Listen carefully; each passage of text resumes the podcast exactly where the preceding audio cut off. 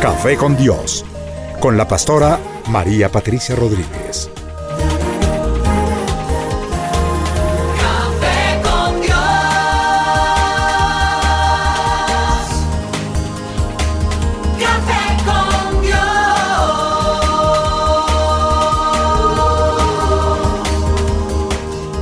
Comparte desde la sala de los pastores un café hablando de la verdad y revelación de la palabra de Dios.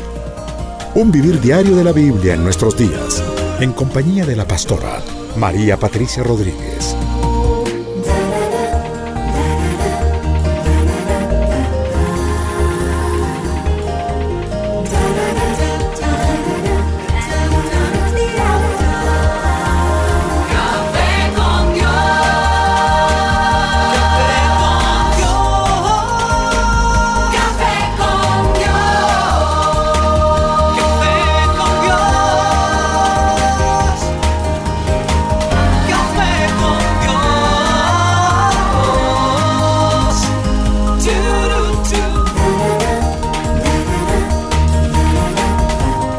Café con Dios, con la pastora María Patricia Rodríguez.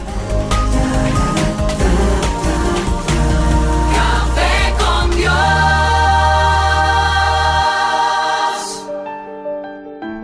Bueno, y esta es una nueva mañana preciosa que nos ha regalado el Señor. Y les doy la bienvenida a este café con Dios que espero que sea de bendición como han sido, bueno, yo creo que todos, porque el Señor siempre nos ministra, es su palabra, su presencia, es la unción del Espíritu Santo, de manera que vamos a disfrutarlo. No sin antes invitar al Señor, porque pues es un café con Dios. Padre, yo te doy gracias, Espíritu Santo. Yo te ruego que tú permitas que el programa de la semana pasada, junto con estos que vamos a estar emitiendo, puedan ser de liberación y bendición para mis hermanos. Sobre todo, ayúdanos a entender quién es el enemigo. Ayúdanos a abrir esas puertas, esos encarcelamientos que tenemos internos. Y te pido para que tengamos una iglesia libre, completamente dispuesta para ti, sin esas ataduras diabólicas que a veces no entendemos porque no las conocemos.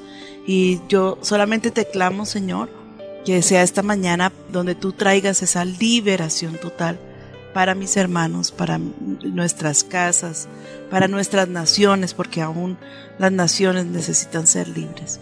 Te bendecimos y te invitamos, Señor Jesús.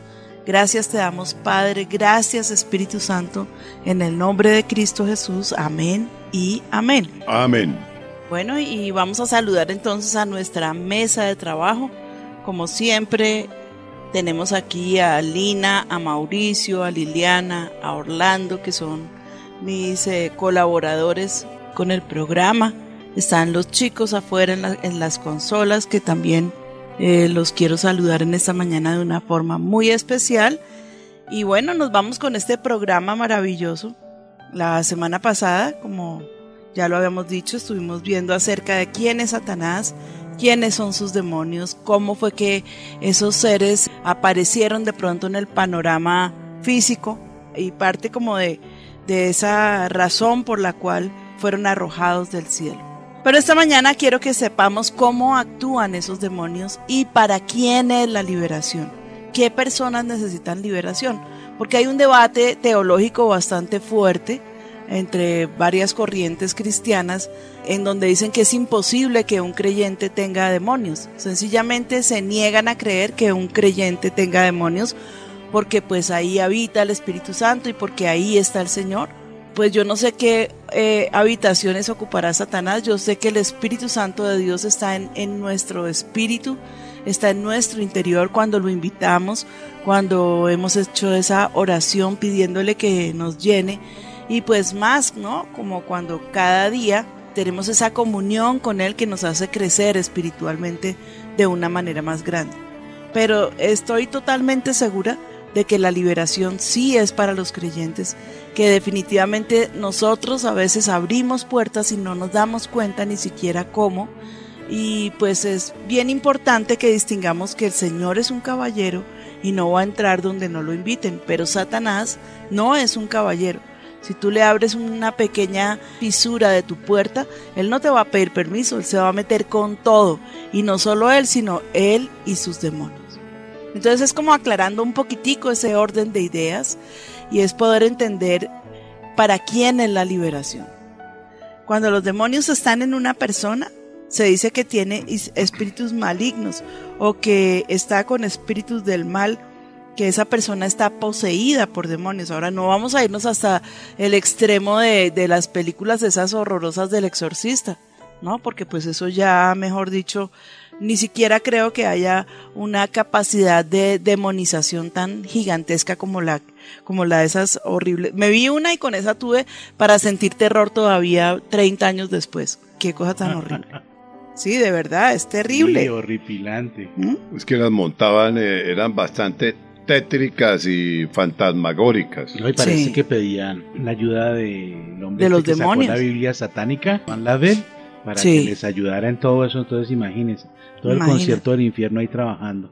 Y también es trágica la forma como murieron muchos de ellos, ¿no? Sí, señor. Porque pues lo que es cierto es que uno con Satanás no juega.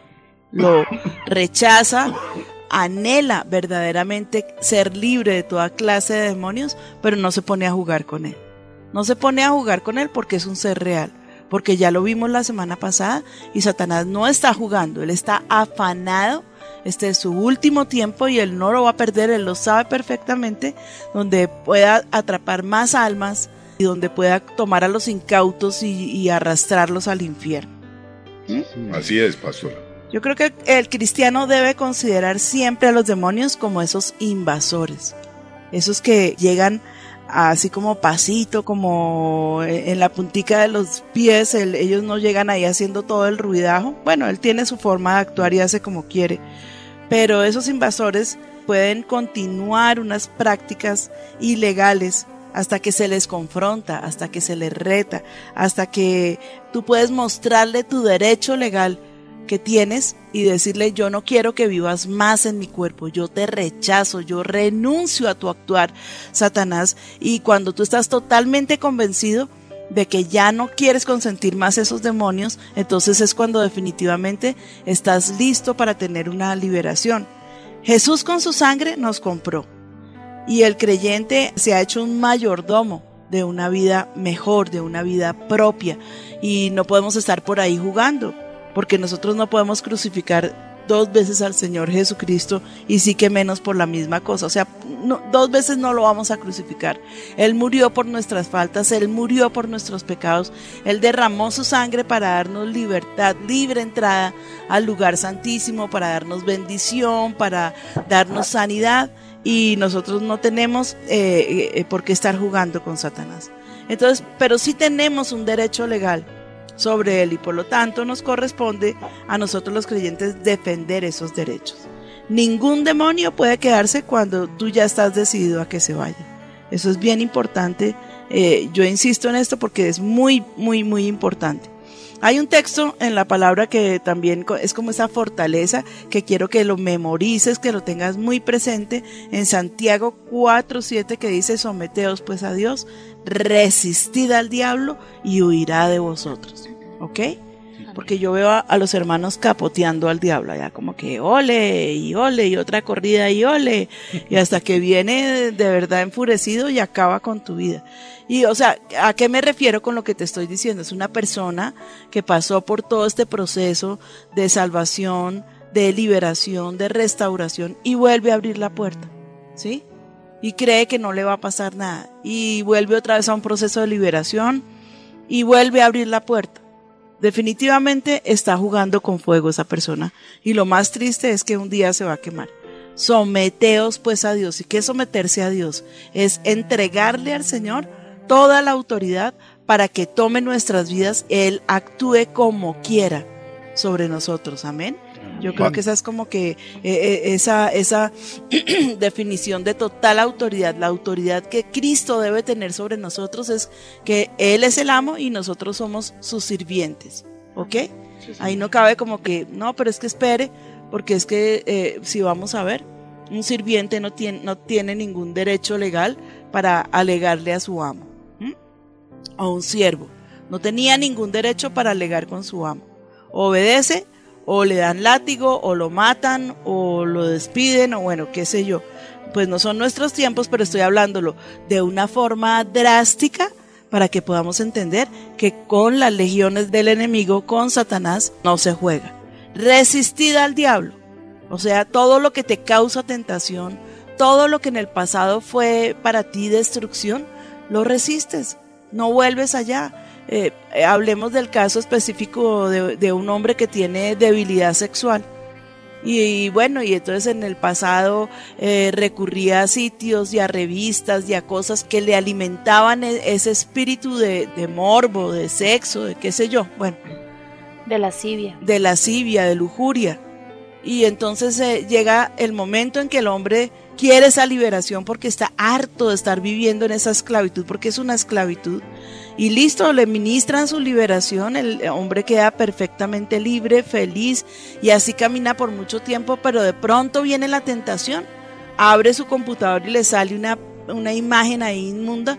¿Y qué hay que hacer? Ay, no, venga, yo, yo ya como fui libre, yo creo que esto lo puedo soportar. No, lo que tienes que hacer es huir, huir, porque dice someteos pues a Dios, resistid. Esa resistencia es un, es un escudo gigantesco que le estamos poniendo allá al diablo y huirá de vosotros. ¿sí? Tú huyes de la tentación y él huye por el otro camino, no te puede tocar. ¿Estamos? Sí, señor. Amén, pastora. Yo quería hacer un comentarito ahí, si me permite. Es que eh, me parece importantísimo lo que usted está diciendo en este momento, porque a veces pensamos ese Satanás y los demonios como esa figura que nos ha mostrado siempre, pero esos demonios son las mismas enfermedades. y, y- y lo podemos contar por, digamos, el caso mío personal. Yo tuve un pro- eh, eh, mucho tiempo el problema de la espalda, del cuello, me dio el manguito rotador, eh, después me dio otra cosa en el que co- epicondilitis y llegué a un momento casi que ya me sentí como si fuera un viejito de 90 años. No, no estoy hablando más de los viejitos, porque hay viejitos de 90 años que están más... Sí, exacto. Pero hubo un momento en que dije, no más, yo no voy a seguir soportando esto y, y- y porque iba a subir una escalera y no podía bajarla igual. Y llegó un momento en que me levanté, tomé autoridad, empecé a pasar todos los días a que el pastor orara por mí cada vez que había una reunión y el Señor me sanó. El Señor me sanó, es tomar autoridad. Sí, exacto. O sea, es tomar autoridad, eh, pero también es resistir al diablo Amén. y ordenarle que él tiene que huir de nosotros. Amén. Así es, así es. Gracias, pastor. Mauro. Bueno, ¿y cómo entran los demonios? Este es un punto importantísimo. Pues porque hay maldiciones generacionales. Hay veces que no, no es la persona que ha pecado, pero por ejemplo, pensemos en el bisabuelo, que era que le gustaba la brujería, el tatarabuelo, que era idólatra, y tú totalmente inconscientemente del pasado de tu familia estás atado a esos demonios. Y el Señor prometió, bueno, maldijo más bien, cuando los hombres eh, eran idólatras y dijo que los maldeciría hasta tercera y cuarta generación de los que le aborrecían, especialmente a los idólatras, visitándolos con qué? Con un espíritu de ruina, total ruina, porque pues es que para eso fue que vino Satanás, para robar, para matar y para destruir. Tremendo. Para nada bueno vino Satanás. Mi pastor, Eh, una pregunta, sí. perdóneme que le interrumpa así. ¿Podría ser esa la razón de esa ruina o esa historia tan funesta de los pueblos latinoamericanos, la idolatría? Claro, yo sí creo, Orlando, porque aparte de todo, eso está totalmente conectado con la brujería y la hechicería. Yo no sé si tú te has dado cuenta de eso, ¿sí? Que está la idolatría, pero también es- al latino le gusta mucho la hechicería, la brujería, que estén por allá leyéndole la suerte, la carta, la carta astral, la carta, las cartas por venir, las cartas que ya, bueno, mejor dicho. Yo sí había notado eso, mi pastora, que por lo general tienen una cantidad de santos y no contento con esos, el elefante, la pirámide, la Exacto. penca, la herradura. Sí, exactamente. E- Es el común, ¿no? Sí. Es el común, porque ahorita estarán los estratos 6 si hay alguno por ahí que por favor conteste, conteste, Ah, y ahora fuera que estará diciendo mi chinito jamás en la vida he visitado a un brujo. ¿No? Pero de verdad que está muy tomado de la mano. Yo recuerdo que aquí en Bogotá eh, hace un tiempo, pues, o será que, que como no he vuelto a pasar, pues no sé en qué estado estará. Pero estaba la adoración a todos los santos, a, bueno, yo ni siquiera puedo mencionarlos porque no me acuerdo pero en la cuadra exactamente al frente de esa estaba eh, la adoración a José Gregorio Hernández, al indio amazónico, a la reina Loaiza, bueno, y una Sí. cantidad de basura. Y yo le decía a Ricardo, mira, esto no es casual, esto no es que sea chistoso, esto no es competencia que cambiándose de cuadra están los idólatras y a la siguiente cuadra, o sea, al frente están los hechiceros y los brujos. Esto es porque hay una conexión espiritual aquí. O sea, esa Eh, territorialidad tiene que ver exacto. con otra connotaciones, eso es lo que usted está Exacto, exacto. O sea, no es una casualidad. Entonces, porque regularmente la persona idólatra acaba de alguna manera también siendo, acudiendo a esa brujería y a esa hechicería. Mm, wow. Es tremendo. Entonces, es allí donde nosotros, si miramos generacionalmente, eh, no tenemos ni idea en qué creían nuestros, eh, hablemos de los tatarabuelos. Sí. Hasta los abuelos más o menos uno tiene eh, alguna idea, pero tatarabuelos y los, y los más allá, una generación, los tatara, tatarabuelos, ¡mm! ni idea Claro. ni idea.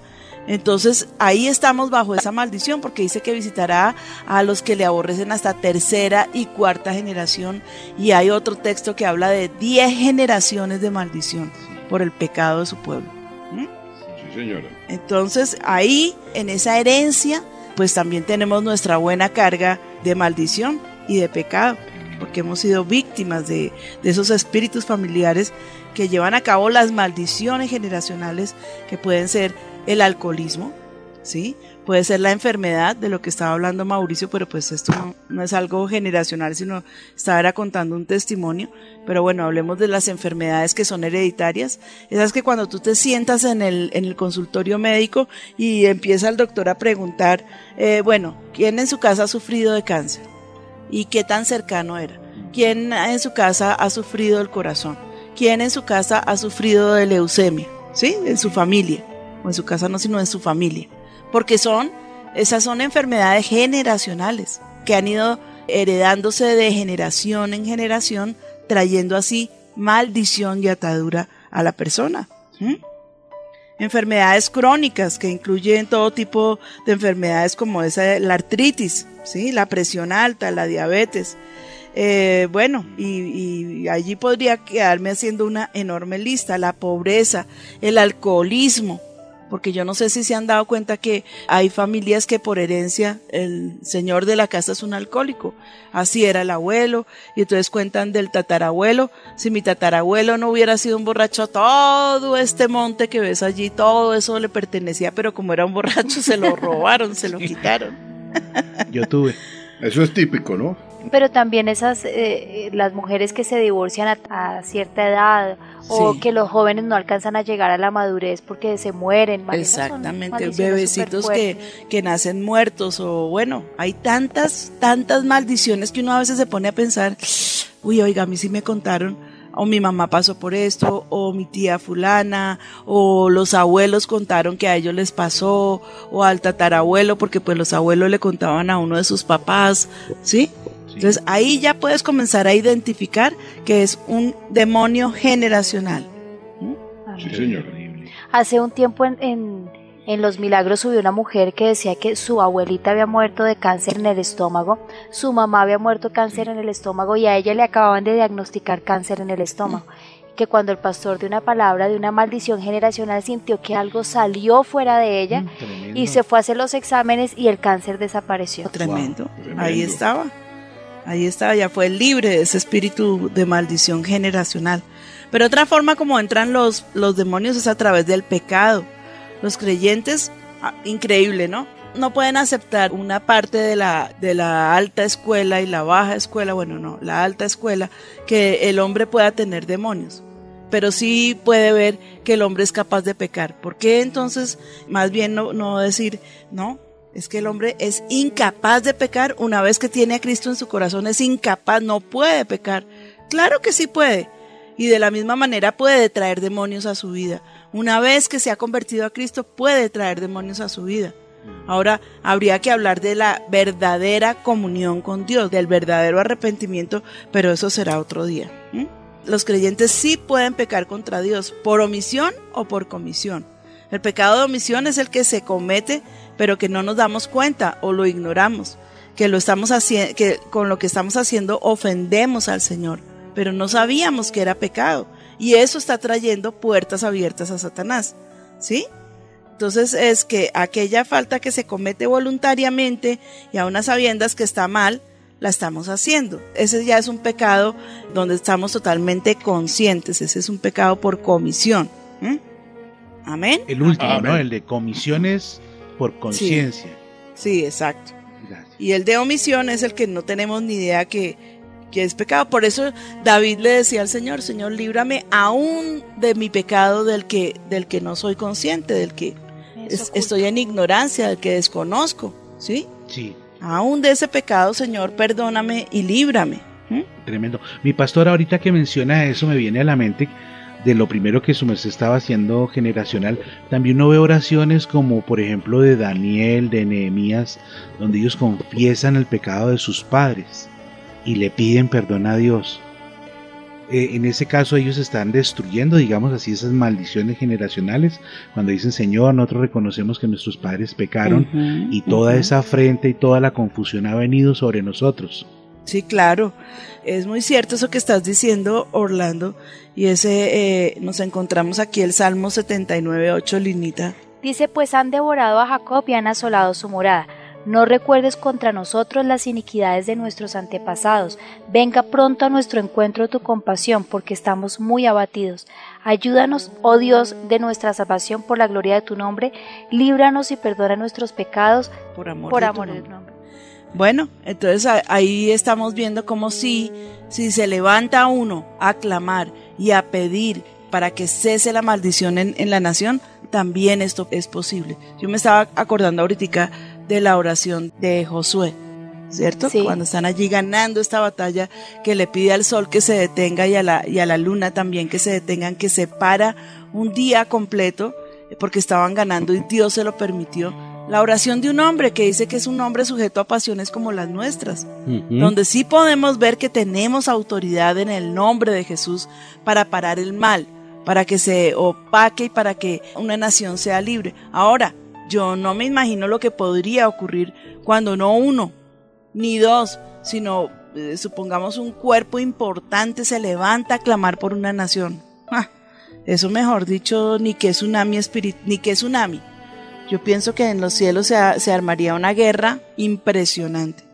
Pero sí tenemos autoridad para hacerlo. Y sí es, es cierto que si nos levantamos en oración, en ayuno, en guerra espiritual, podemos combatir las fuerzas del enemigo. Amén. Aquí en Colombia hemos tenido una cantidad de oportunidades y hemos visto la gloria de Dios eh, cuando el, na- el narcotráfico cabalgaba con tanta violencia, un invierno que hubo hace como unos ocho años y se llamaba Sana Nuestra Tierra, fue un tiempo que se llamaba Sana Nuestra Sí, Tierra sí, y toda, todo lo que ocurría en avivamiento en, en aquel tiempo era por sanidad. Pero recuerdo una vez que se levantó Ricardo con toda autoridad en el púlpito en ese tiempo del que estamos hablando de ese invierno y clamó a Dios y, le- y nos arrodillamos todos y él dijo por favor pongámonos de rodillas y con las manos toquemos la tierra y empezamos a, clama- a clamar Señor sana la tierra Señor sana la tierra por favor bueno ustedes dirán que no es cierto. A partir de ese momento a partir de ese momento cesó la lluvia en Colombia esa, Sí. esa lluvia Damos testimonio de torrencial eso, pastor. Yo también, así se es. estaba derritiendo nuestra nación de una manera impresionante y, y cesó la lluvia, inmediatamente cesó la lluvia y comenzó a venir como, como esa bonanza y esa, esa bendición por toda la nación. Tremendo, sí. Es que nosotros más que nadie, pastora, podemos dar testimonio de lo que el Señor ha hecho cuando ustedes se han levantado en guerra. Igual la marcha de Con Cristo Colombia en Paz, eso fue poderosísimo, esa, marcha con toda la iglesia. Inicialmente éramos, no sé, 300, 400, no sé cuántas personas se fueron uniendo y uniendo. Y cuando llegamos a la Plaza de Bolívar eran más de 40 mil personas declarando Con Cristo Colombia en Paz. ¿Y cuál fue el resultado, pastora? Sí, tremendo, fue tremendo, fue, fue un renacer para la nación, eso es muy cierto. Entonces, pues ahí, ahí vemos como si, si nos paramos en la brecha, no solamente por una persona, por nosotros mismos, sino aún por una nación y podemos traer liberación. Tremendo. Bueno, pero vamos a hablar otra forma como entran los demonios y es a través de los traumas fuertes o impactos emocionales. Cuando hay un padre que es abusivo, eh, que es eh, golpeador, que mm, es un, un hombre furibundo, iracundo, borracho, que intimida a la mujer y a sus hijitos, pues ahí se abren puertas, puertas terribles al temor, a- de ansiedad, de odio, de ganas de también de suicidarse, de morirse, bueno, y circunstancias terribles en una familia por un alcohólico abusivo. Sí. Pastora. Imagínese, cuéntame, Lili. Ay, perdóname. Es que recuerdo en la cárcel eh, una, una muchacha, escuchando un, un poquito de su testimonio, tenía un padre que era abusivo con su mamá y, y esto pues afectó tanto su vida que ella prefirió irse a vivir a la calle y literalmente vivía debajo de un puente en la calle, no tenía nunca, o sea, un lugar fijo donde estar y pues, o sea, cogió los, Terrible. los vicios, pero, o sea, a causa de ese gran impacto que tuvo de, de, su, de su papá y de su mamá, Se sentía- lastimándola, ella prefirió no seguir viviendo esto y salirse a la Terrible. calle, pues a vivir otras cosas más terribles, Le pero... daba más seguridad a la calle que Sí, la casa. terrible. Creo que Increíble. eso fue un, o sea, un trauma que, o sea, destruyó su vida eh, muchos años, pastora, porque duró 12 años viviendo en la calle, debajo de los puentes, en la, en la Pobrecito, calle esa que era del. Bronx, y era una, o sea, una muchachita, salió una niña de su casa. Pobrecita. Mire también el abuso sexual. Deja unos traumas impresionantes en los niños que son abusados. Son puertas que se abren tremendamente. Imagínense Sí. una niña embarazada por su papá. ¿Ah? Terrible. No, Terrible. O un muchachito que es violado continuamente, que acaba creyéndose que él es un homosexual porque pues lo violaban, porque ese espíritu inmundo ha traído a los hombres para que lo violen, o porque sus padres de alguna manera lo ataron para que él no se pueda identificar como hombre. Sí.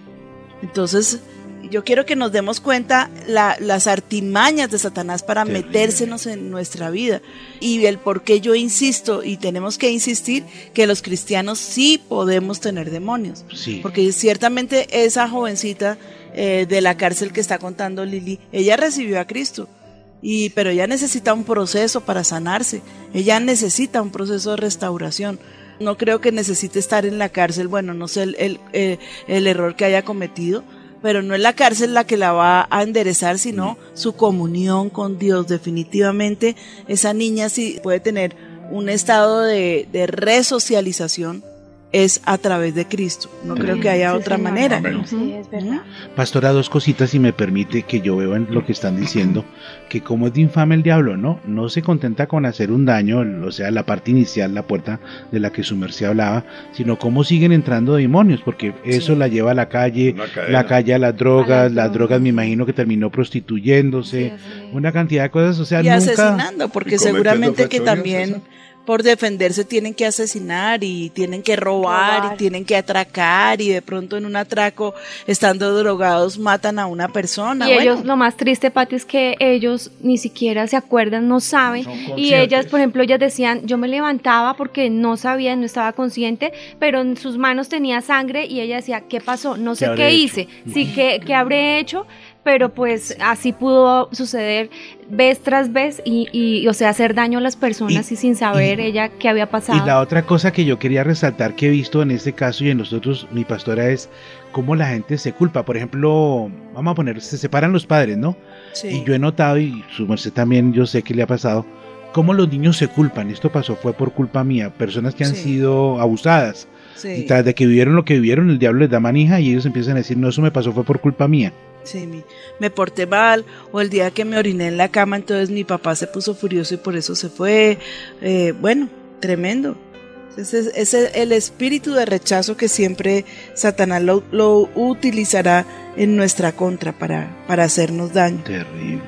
Pero eso que estabas diciendo, Lili, me parece supremamente triste y real. Es una realidad. Ahora me imagino que la, la chica está en el grupo de las niñas de, de prisión o ya salió. Sí, señora, no, ella todavía está en la cárcel, ella está en, pues, o sea, sale todos los viernes allí al, al grupo educativo a, a- a reunirse allí en avivamiento, pero sí ha sido un proceso, Patti, y vemos que pues el Señor empieza una obra en ellas y a medida que Qué ellas lindo. tienen esa comunión, tienen esa relación con el Señor, Dios va cambiando y transformando de verdad sus vidas y la verdad es que no, o sea, para mí es un deleite escuchar primero ese testimonio tan horrible y desgarrador y luego verlas eh, unas personas nuevas de verdad porque son esas nuevas criaturas que el Señor las ha transformado y las ha sacado del hoyo más profundo a un estado en que ya ellas están esperando, bueno, pues ya no, no hay más salida, me cojo de mi último, como ese es mi último, eh, ah, es el- el- lo que tengo, Sí. es lo último, el Pero ya cartucho tiene que tengo. una esperanza. Sí, así es. Y eso les trae muchos beneficios porque aparte de que sus vidas van cambiando, yo no sé, eso es del buen pastor, ¿cierto? Sí, señor. En la modelo tenían otra cosa que cuando las personas, por ejemplo, empezaban a congregarse, por decirlo así allá, les empiezan a quitar un poquito de la sentencia. Eso Le sí descuentan abona. horas, sí, señor. Así es. Sí, bueno, pues oraremos por estas niñas y, y si de pronto les permiten oír el programa, pues que el Señor haga esa obra maravillosa en ellas, que tomen esperanza en Dios y que le crean al Señor, que no se dejen condenar, porque a veces cuando está la persona que ha pecado solita viene Satanás a decirle, usted jamás va a salir de ahí, usted es una porquería, más bien devuélvase a como era que le va a ir menos mal, no sé qué. No, vamos a tomar esa fortaleza, vamos a creerle a la palabra de Dios. Yo tengo un enorme deseo, Lili, Sí, de poder ir a la cárcel Ay, eh, sería cualquier tremendo. día. Sí, a Uy, qué visitarlas, bendición. poder Uy, ir, ministrar sanidad interior. Eso me, me gustaría muchísimo. Súper, sí, sería una Lo bendición. estuve comentando con Ricardo y, y- y voy a, a esperar en Dios el momento para poder visitarlas. Súper, sería una bendición y, mejor dicho, sería eh, un tiempo súper especial, pues porque siempre, eh, todos los viernes que yo estoy con ella, eh, sus pastores, los pastores Ricardo y Patricia, y pues ellos de verdad, eh, o, eh, las mujeres, pues los aman pastores porque ustedes son los pastores de ella y Sí. están recibiendo el alimento espiritual. Tanto como ustedes nos lo pasan a nosotros y nosotros se lo estamos pasando igual, igualmente a ellas y pues ese es su alimento espiritual y esa, o sea, le meten esas ganas cada viernes, ay, yo quiero porque como que es su refugio y Sí. no hay más quien, o sea, ¿qué, qué pueden esperar más, Pati? Solamente el día viernes, esas dos o, o tres horitas, ay, sí, este es nuestro, lo deseo, lo anhelo y sí, sí, Sí, señora. había una persona dentro de que decía el reclusorio, decía, para mí eso es oxígeno. Y ese ministerio de misericordia que los pastores han Establecido. establecido, mm, que Dios los bendiga, porque desde la época de los de los comedores estos que se establecieron en las afueras de Bogotá, ha sido mucha la gente que ha sido bendecida. Amén. No, y en El las cárceles en general, en las cárceles en general, eh, por ejemplo, en, en la, en la cárcel acá de la, la del ejército, la de la 50, la de la PM. ¿cuántos, cuántos eh, eh, militares de estos sargentos, capitanes, que, que incluso tenemos testimonios de, de muchos que fueron libres, sanos, etcétera, etcétera, con qué ansia, con qué ansia esperaban el día viernes para po- porque ya logramos que les pusieran un televisor allá y que pudieran recibir, incluso permitieron al el, el coronel Lino, Lino Sánchez, ¿se acuerdan? Le permitieron ya venir a la iglesia a recibir, él tenía un cáncer en el estómago y el Señor lo sanó. Tremendo. Es bueno, muchachos, continuemos porque esto está largo y está bueno. Caramba. Amén. Gracias por sus comentarios, están muy buenos.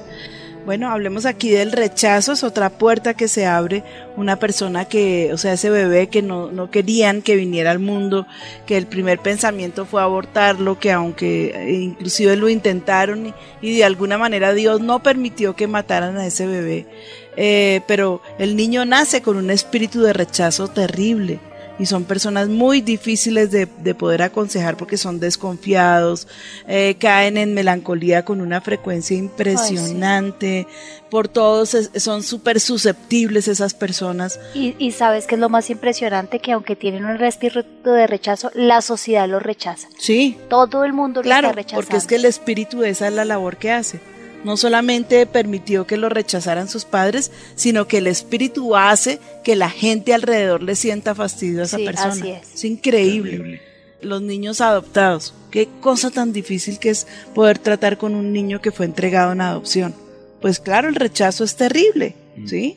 El rechazo que se siente que su mamá no lo quiso, cuando el niño se entera de que, de que es adoptado, comienza a, a pensar en una cantidad de cosas donde Satanás lo acusa, donde lo acosa, donde lo intimida, donde le hace sentir eh, tristeza, rabia, resentimiento, ira, de, eh, una gran dificultad para poder perdonar. Pero ¿para qué vino el Señor Jesucristo? Para Amén. Deshacer las obras. de deshacer las obras de las tinieblas y para darnos libertad.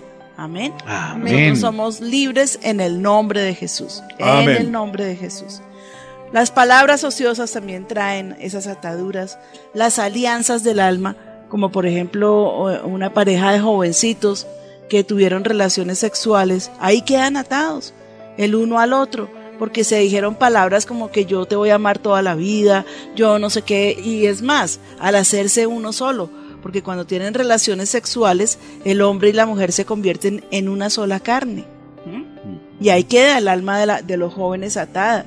Entonces como que es tan difícil desligarse de esa persona y es tan difícil aunque no se convengan, pero sienten esa, pues yo no sé si amor, aunque se torturan, pero están atados, están ligados en el alma. El control mental, cuando la gente usa de esas eh, meditación trascendental, la hipnosis y todas esas cosas, parece ridículo. Parece que los cristianos fuéramos unos mojigatos que a todos le tenemos eh, como esa fobia, el asco y todo es prohibido. No, no es que todo sea prohibido, es que hay una razón por qué. ¿Por qué no hacemos determinadas cosas? Allá, por ejemplo, eh, me acuerdo hace poco que se convirtió un muchacho jovencito. Ah, ya le, le va. No, hermano, no. Ya mejor dicho, olvídese de tomarse un trago, olvídese de ir a una rumba, olvídese, olvídese, porque allá todo se lo prohíben. Yo me pregunto cuándo desde el púlpito nosotros hacemos prohibiciones, ¿cuándo? Sí. Nunca. ¿Cuántas veces se levanta Ricardo en el púlpito a decir es prohibido tomar, es prohibido bailar, es prohibido rumbear? Aunque yo se los digo aquí, todo eso está... A mí me fascina es cuando la pastora habla de los que le lavan a uno el cerebro. Sí. No, aquí no se les lava el cerebro, sino todo, todo, el alma, el espíritu, todo se les lava. Pero la verdad es que eh, esas cosas deja uno de hacerlas porque ya siente uno que no están bien, que no van, o sea, ya comenzó uno a recibir una parte de esa liberación, que es la que yo sí creo que cuando uno acepta a Cristo comienza a odiar las cosas que amaba y a amar las cosas que odiaba. Amén. Sí es. Es como, eh, es, por ejemplo, que comienza uno a sentir esa atracción por la Biblia. Vaya, entréguele a un, a un drogadicto y borracho una Biblia. ¿m? El Si no acaba haciendo sus tabaquitos de, de marihuana con ella, bien le fue. Sí. Pero que tengan el deseo de leer la Biblia, olvídese. El otro día estaba en, en una cita médica y una muchacha dijo una grosería normal, ¿sí? Para, normal para, Para la ellos. gente. Pero a uno ya le rechinan hace mucho tiempo, ¿no? Pero yo decía, oiga, qué horrible. Y el hablar con toda esa vulgaridad es tan común hoy en día. Y entonces el uy, del no sé, uy, del no, uy, todo el tiempo pite, pite, pite, porque qué cosa tan horrible. ¿eh? Y esa maledicencia, ¿quién la ha puesto en la boca? ¿Satanás? Satanás, yo no me imagino a una mamá enseñándole groserías al niño. Bueno, hay unas ociosas que sí lo hacen, pero de- definitivamente el- al punto que voy es que uno comienza a aborrecer esas cosas naturalmente, las fiestas, el trago, bueno, todas esas cosas que se dan allí en el mundo, el adulterio, la fornicación. No es porque se las prohíban en la iglesia, es porque Cristo en tu corazón te hace una nueva persona. Él te hace una nueva criatura, amén. Amén. Entonces también están los libros, los videos y la música, que con ellos también traen su carga de, de demonios, la música eh, metálica, la música del mundo, esa Sí. música que ha sido sacrificada, Satanás, efectivamente sacrificada. ¿Saben una, eh, un programa que me parece muy importante hacer a futuro? El del anatema. Sí. Es Sí. importantísimo entender cómo nosotros mismos traemos objetos a nuestra casa que nos vuelven a nosotros maldición. Porque es que eso es lo que dice el Señor, que nos haremos anatema, no que el anatema solamente que nos va a destruir, sino que nosotros nos hacemos malditos, nos hacemos maldición por permitir y mantener esas cosas. Es eso cuando se va a hacer una, una visitación y toca comenzar con esa limpieza de la casa, ay, ay, ay. Sí. ¿Cómo está uno de, de agarrado a esas cosas? Los libros, la música, los álbumes, Los eh, cuadros. eh, cuadros, escapularios, eh, imágenes, máticas de sábila. Bueno, tantas y tanta, tanta basura que, que Satanás nos va ar- arrojando a nuestra casa. Yo me acuerdo hace muchísimos años cuando Ricardo y yo íbamos a las, a las eh, visitaciones y había una muchacha jovencita que tenía una colección de magia, de libros de magia, de Mm. magia negra, magia blanca, Mm. magia verde, porque había el- de las tres De finísima, finísima, de verdad, unos libros magníficamente hechos, muy bien ilustrados, de esos libros como que te dan gusto, que atraen, porque Satanás no te va a regalar una cosa que, ay, ay, toda oscura, fea, horrorosa, no, cosas muy atractivas. Y le dijimos, hijas, y ella, ella me acuerdo que tenía un problema gravísimo y es que le sangraban las uñas por encima. Era, era una cosa pero violenta y en las noches daba alaridos y se retorcía como una serpiente. La tía la tenía aquí Mm. en Bogotá estudiando y decía esto es algo alarmante. Yo, ya no sabemos qué hacer con ella. Ya la ha visto todo el mundo y lo que se cree es que esta muchacha tiene, está es como endemoniada. ¿Mm? Entonces fuimos, entramos a su casa, eh, a, su, a su habitación y yo le dije, aquí hay muchas cosas que tú tienes que destruir. Y me dijo, pero como cuáles? Le dije, no sé, aquí hay algo, aquí hay algo que tiene un- ese agrado por tu vida tan gigantesco que es lo que te tiene más atada. Cuando de pronto vimos la colección ahí en, en- en la biblioteca, le dije, mira, por ejemplo, de esto tienes que ser ni muerta, ni me lo diga, ni le dije, bueno, tal vez muerta sí, porque no creo que tu tía lo vaya a resistir y a ti te queda poquito. Entonces, sí, sí, porque si era tan grave su situación, es que era, se le botaba a los carros, era a botarse de los edificios, era una cosa terrible. Le dije, sí, te va a tocar salir de eso y, y más rápido que para antier. Entonces, bueno, sacamos la colección de libros, le sacamos un poco de basura que tenía, oramos por la habitación, la ungimos, oramos por ella, la ungimos y la niña fue completamente libre. Amén. Pero resulta que al poco tiempo comenzaron de nuevo a manifestarse los demonios, ya no en ella, sino en la casa. Veían sombras, veían, bueno, una cosa ahí horrible. Volvimos a ir a la casa cuando la empleada me dice, ay pastora, yo quisiera que viniera aquí a la cocina. En, en, una, en una caja habían metido todo lo que era para Ay, botar. Qué vergüenza. Sí, por si algún día entonces se arrepentían de, de para Mm. que la niña no se pusiera brava ni triste, allá le dejaron su, su cuartico a Satanás. Terrible. Entonces tremendo decirles, oiga, pero ¿qué les pasa? ¿Cuál es su temor de Dios? ¿Dónde está esa pasión por la libertad, por Cristo, por... ¿No?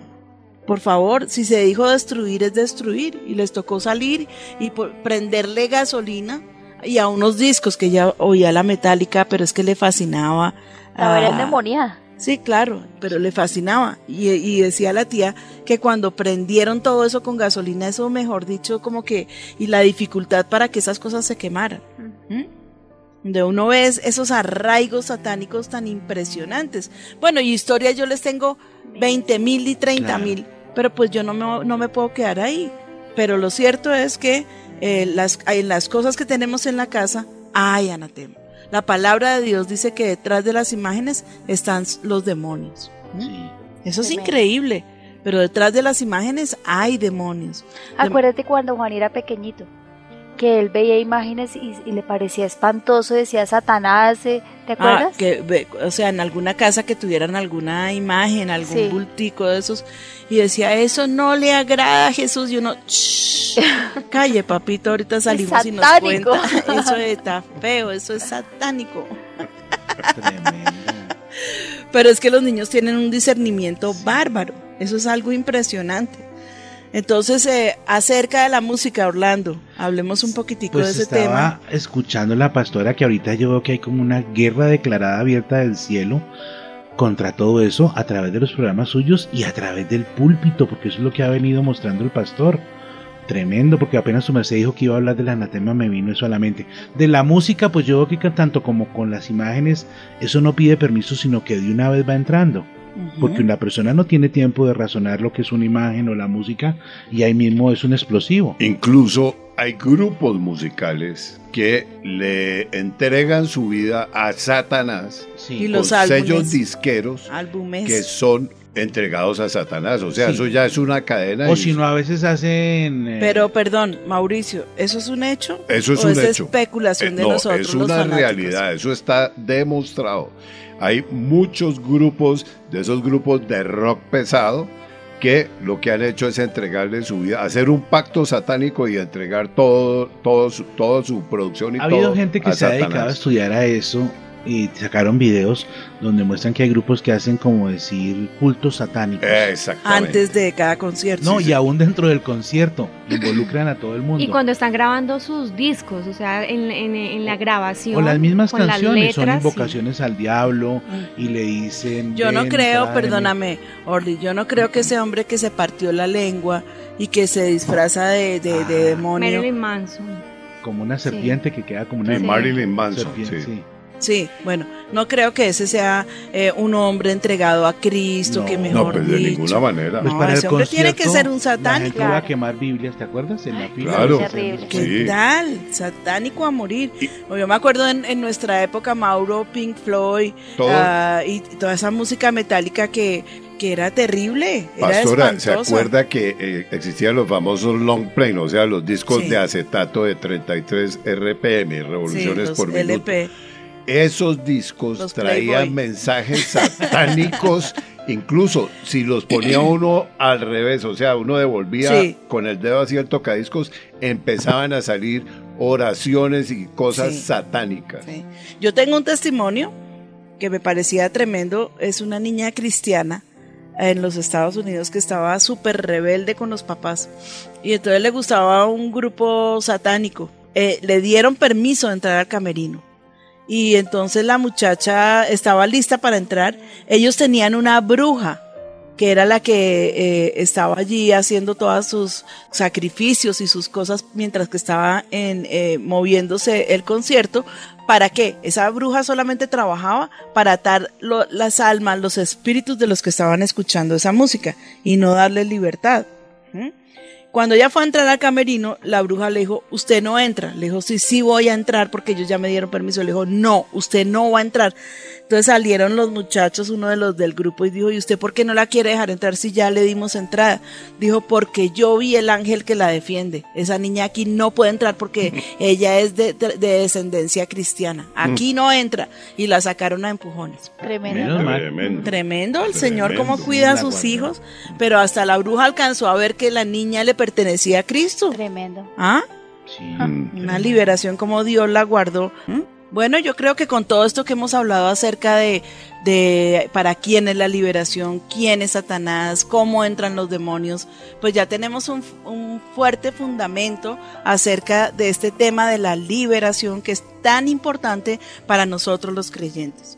Yo creo que este es un tiempo en que ya lo que me resta decirles es también de gran interés, pero es una pausa que debemos hacer para buscar a Dios. Necesitamos urgentemente de esa búsqueda, ese tiempo para la acción, es tiempo de hacer barbecho, es tiempo de limpiarte, eh, eh, o sea, y de limpiar el templo, porque tenemos que recordar que nosotros somos templo del Espíritu Santo, de sacar todo lo que no le agrada al Señor de nuestra vida, de nuestra casa, limpiar la casa, a, los niños que, que les puede uno limpiar la maleta, vaya, escárvele la maleta y verá a veces cuánta, cuánto anatema, aparte de las piedras y las eh, tapas y todo lo que ellos saben coleccionar, y sapos y de todo lo que uno les sabe encontrar, pero pues también puede ser que hayan allí imágenes de, de mujeres desnudas que les fascinan, esos cuadernos maravillosos que les compran de esas super mujeres recontra guau.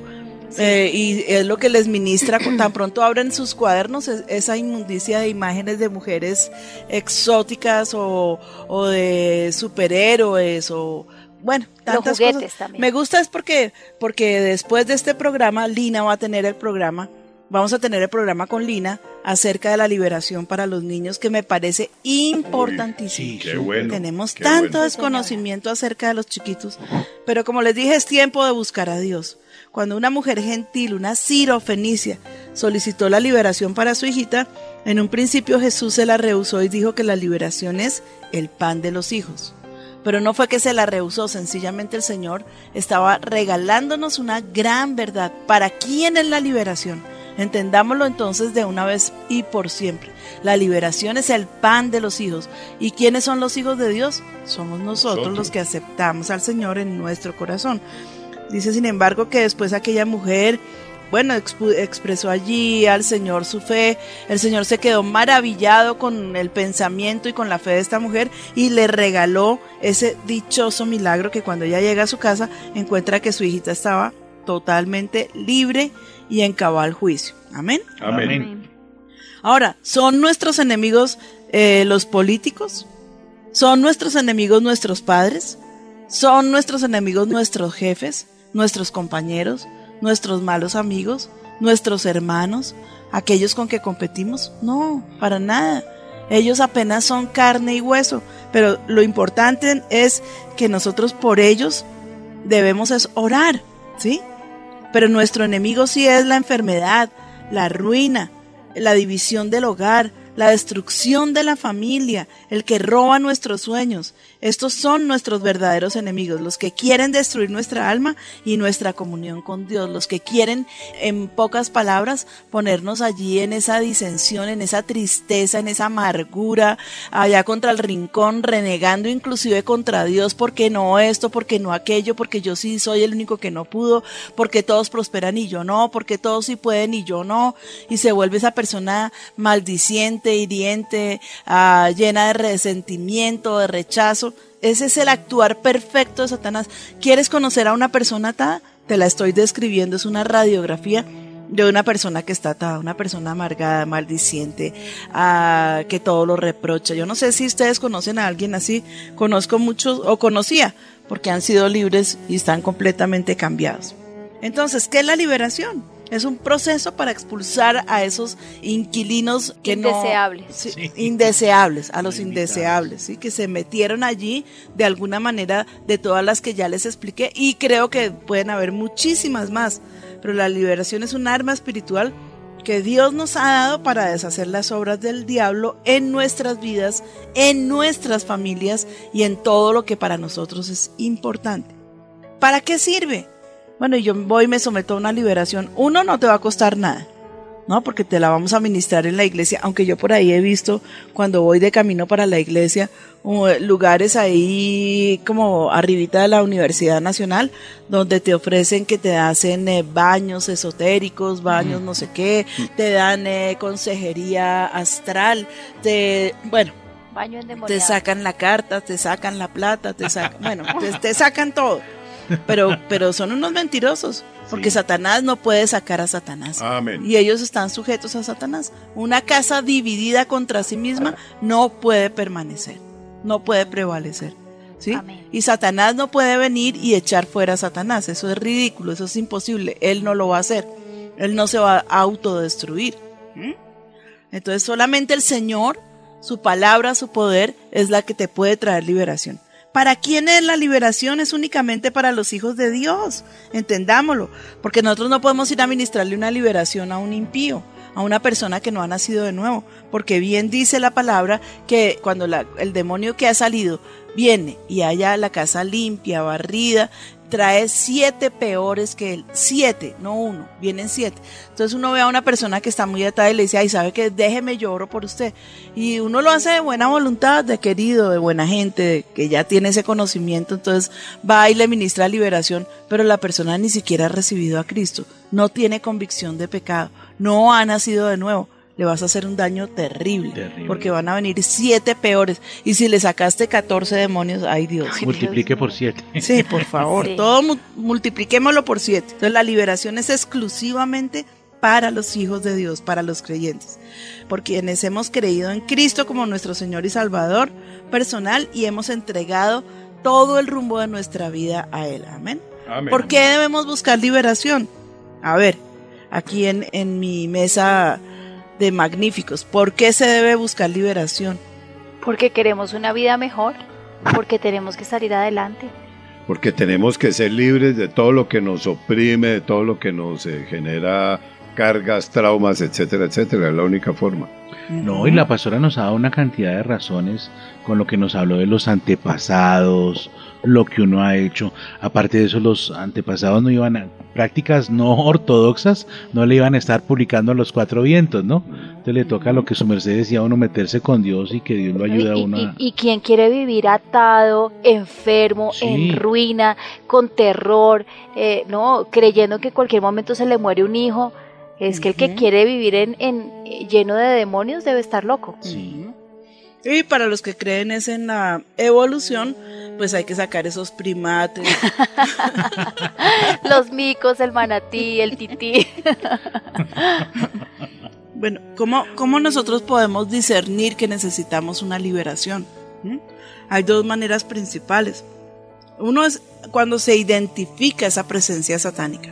Yo no sé si les pasa, pero con frecuencia cuando uno siente miedo, lo primero que siente es en la espalda, que se le eriza Sí. eh, la espalda, que se le para el pelo. Eh, O sea, como que hay esa presencia pesada y oscura en la casa, pues ahí hay una necesidad de liberación, no solamente para las personas, pero pues es cuando eh, es importante hacer una visitación para ir a ungir las casas. Sí. ¿Mm? Por discernimiento, porque la persona que te va a administrar la liberación entiende por el espíritu que tienes ataduras, que hay demonios, que hay problemas, por el actuar en tu vida, por las cosas que, que- de las que hemos estado hablando, entonces necesitamos esa liberación, porque yo hoy te estoy abriendo los ojos ¿m?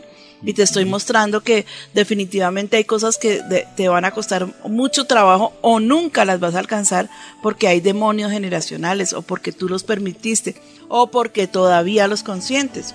¿Ok? Entonces es muy importante que podamos discernir no solamente que necesitamos esa liberación, sino que estemos dispuestos a entregar toda esa basura al Señor, que ya no quera- queramos cargarla ni un minuto más. No queremos cargar más con estigma de maldición, de pobreza, de miseria, de ira, de enojo, de enfermedad. Pues es el momento para que tú acudas a la consejería, que allí se te pueda ministrar esa liberación. Amén. ¿Quién puede ministrar la liberación? El Ministerio de la Liberación pertenece a la iglesia. Ojo, solamente la iglesia. Y es completamente efectivo cuando es guiada por el Espíritu Santo de Dios. Amén. ¿Ok? Sí, señor. Sí, señora. Dice la palabra, y estas señales seguirán a los que creen. En mi nombre echarán fuera demonios. Marcos 16, 17. ¿Mm? Entonces, si vienen a ti a decirte, no, es que hay una señora que pues es una bruja, es maravillosa, ella le lee la taza del chocolate, le muestra lo que hay, la inmundicia que hay, no sé qué. Y ella lo, lo- es la que le va a orar para que ese espíritu inmundo salga. Mentira, corra, corra porque lo va a dejar 10 veces más atado. Sí. Solamente una persona espiritual llena del Espíritu Santo y con esa autoridad espiritual es la que te puede ministrar esa liberación. Amén. Está el registro de hechos, ¿no, mi pastora? De los siete hijos de, De Seba. No les fue nada bien, Salieron sin túnicas. por decirlo menos. Sí. Pero miren lo que la palabra de Dios dice, por lo demás, hermanos míos, fortaleceos en el Señor y en el poder de su fuerza. Vestíos de toda la armadura de Dios para que podáis estar firmes contra las chanzas del diablo, porque no tenemos lucha contra carne y sangre, sino contra principados, escúchenme bien, cuando les hablé que nuestro enemigo no es nuestro prójimo, el más próximo a nosotros, contra potestades, contra los gobernadores de las tinieblas de este siglo, contra huestes espirituales de maldad en las regiones celestes. Efesios 6, 10 al 12. Pues aunque andemos en la carne, no militamos según la carne, porque las armas de nuestra milicia no son carnales, sino poderosas en Dios para la destrucción de fortalezas. Yo quiero escuchar este mismo texto, Lili, en una versión actual. Sí, señora, la tengo en la nueva traducción viviente y dice así. Somos humanos, pero no luchamos como lo hacen los humanos. Usamos las armas poderosas de Dios, no las del mundo, para derribar las fortalezas del racionamiento humano y para destruir argumentos falsos. Tengo la versión, nueva versión internacional, mi pastora dice. Cuéntame. Pues aunque vivimos en el mundo, no libramos las batallas como lo hace el mundo. Las armas con que luchamos no son del mundo, sino que tienen el poder divino para derribar fortalezas. Amén. Amén. Entonces, retomemos. ¿Mm? Hablamos la semana pasada acerca de Satanás y sus demonios. Hablamos acerca de eh, la importancia de cuando hemos recibido a Cristo, cuando comenzamos a leer la palabra y cuando eh, le clamamos a Dios para que divida el espíritu del alma, ¿cierto? Sí, señora. Estamos hablando para esta semana acerca de cuál es el actuar de los demonios, para quién es la liberación, por qué se necesita la liberación, quién puede ministrar una liberación, para qué sirve esa liberación, ¿Cómo entran los demonios también? cómo entran los demonios. Bueno, entonces pienso que yo sí creo que hemos tomado, hemos abarcado el tema como globalizado y de alguna manera pienso que puede ser que se me hayan escapado una cantidad de, de detalles, espero que no. Creo que con mucha fidelidad eh, lo que yo más quería era darles un panorama generalizado y no específico paso por paso de lo que es la liberación, de lo que son los demonios. Ah, y casi que prácticamente les puedo decir que voy, voy a cerrar este programa de dos maneras. Uno, pues con la alegre noticia de que Lina la semana entrante estará con el programa acerca de la liberación para los niños. Qué bueno. Va a ser una tremenda, Qué tremenda bueno. bendición de verdad. Vamos a estar las dos, pero especialmente a ella el Señor la usa tremendamente con la liberación con los niños. Les va a contar testimonios, les va a contar, les va a contar acerca de los juguetes, que a uno no le parece que eso tenga una influencia, pero es definitivo. Yo creo que voy a terminar este programa contándoles un testimonio que nos ocurrió a Ricardo y a mí hace muchos años. Apenas estábamos aprendiendo a conocer al Señor. Recuerdo que una noche estaban pasando el exorcista. Pues como no estaba la televisión por cable y si hubiera no teníamos la plática para poderla conectar, pero de todas maneras no, no había sino los dos canales nacionales. Entonces nos pusimos a ver el exorcista. Cuando apagamos la luz comenzaron a suceder unas cosas terribles en mi casa. Pero, o sea, a suceder, o sea, como que sentíamos miedo, pánico, fue algo horrible. Resulta que un día estábamos durmiendo y yo en el sueño oí un ruido. Y cuando yo abrí los ojos, Ricardo tenía los ojos abiertos y yo comencé a gritar, ¡ah! ¡ay! A poner mi espalda contra el, contra el, eh, contra el espaldar de la, de la cabecera de la cama. Y cuando Ricardo me oyó gritar, él gritaba, ¡ah! y se sacudía detrás como que, ¿qué tengo? Pero déjenme, déjenme explicarles que se, había una presencia satánica porque ambos sentíamos pánico. Porque si se pone uno a gritar al otro y pues acaba uno riéndose, pero no. Y gritaba Ricardo y yo gritaba, ¿y qué es lo que está pasando? Y no, ¿qué es lo que tú ves? Y ¡ah! Y bueno, y nos paramos y tratamos de orar, pero pues no sabíamos mucho. Em, de manera que, uy, se nos hizo eterno que amaneciera para poder llamar a, a- a alguien que nos ayudara. Entonces, eh, una persona muy compasiva nos dijo, no, no se preocupen, eso, sálganse sí de la casa, pero antes de salir díganle eh, fuera, fuera, fuera. Y ya. Aplaudiéndoles. Eh, entonces nos fuimos a buscar a un líder, eh, a un ministro de liberación de esa época. Y él nos dijo, no, yo desde aquí voy a dar la orden, Satanás, te vas de esa casa, fuera, fuera, fuera, te vas en el nombre de Jesús, fuera. Pero pues que dijimos, ¿será que sí le hizo caso a Satanás? Bueno, igual llegamos a la casa, prendimos las luces y eso como cuando le dicen a uno que hay una serpiente suelta, uno buscando la serpiente que no lo vaya a morder. Entonces eh, empezamos a orar, a clamar. Luego alguien nos dijo que, le, que ungiéramos con aceite la casa. Entonces fuimos, ungimos con aceite y ahí ya como que en el nombre de Jesús que fue que nos dijo otra persona porque ese día visitamos como a cuatro personas. Hicimos todo lo que nos dijeron que hiciéramos. Pero ¿saben lo que pasó? A partir de ese momento y en adelante, nosotros pusimos nuestra casa totalmente en orden, nos pusimos a raya con Satanás, aprendimos acerca de la liberación y prometimos que en cambio de esa noche de terror que tuvimos nos íbamos a convertir en unos líderes de liberación y de sanidad interior. Tremendo. Porque Amén, eh, es que eso que se siente es impresionante, eso es terrible.